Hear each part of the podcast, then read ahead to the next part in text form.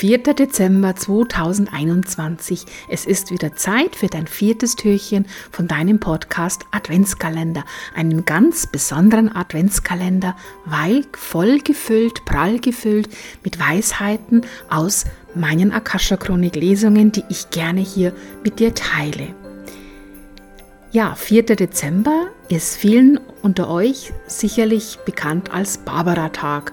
Und ihr kennt bestimmt ja auch alle diesen wunderschönen Brauch, am 4. Dezember Blütenzweige zu schneiden, bevorzugt Kirschblüten oder Apfelbaumblüten und diese in warmes Wasser zu stellen, damit sie am 24.12. an Weihnachten dann erblühen. Und ich habe gehört, Je mehr Blüten an den Zweigen erblüht sind, umso holder soll einem das Liebesglück für das kommende Jahr sein.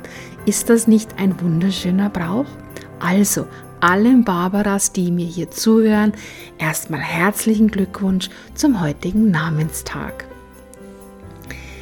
Heute habe ich eine ein ganz besondere Weisheit aus der Akasha-Chronik. Sie kommt aus einem Business Akasha Chronik Reading, aus einem Business Coaching, in dem ich immer mit meiner geöffneten Akasha Chronik arbeite und auch mit geöffneter Akasha Chronik meines Klienten, um einfach in dieser hohen Energie zu sein, ja, und um sich auch beim Coaching aus der Akasha Chronik beraten zu lassen. Ist das nicht wunderbar? Ja, bei diesem Coaching ging es um völlige Neustrukturierung, um völlige Umstrukturierung und um neue Richtungen zu gehen, neue Wege zu gehen. Und es war dann plötzlich eine Weisheit so wie auf den Tisch gefallen und die lautet folgendermaßen. Manchmal schauen wir auf die einfachen Dinge nicht hin, weil wir glauben, dass es schwer oder traditionell sein muss. Ja, du kannst dir vorstellen, da war erstmal Ruhe im Raum.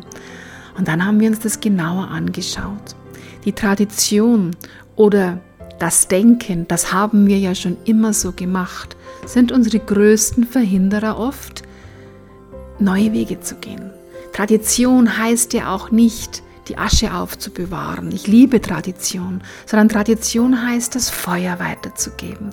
Und damit das Feuer weiter glühen, lodern darf, braucht es auch immer wieder neue Inspirationen. Und wir dürfen uns wirklich erlauben, da mal auf den Reset-Knopf zu drücken, um einfach völlig neue Wege zu gehen und nicht immer aus alten Verhaltensmustern rauszuhandeln.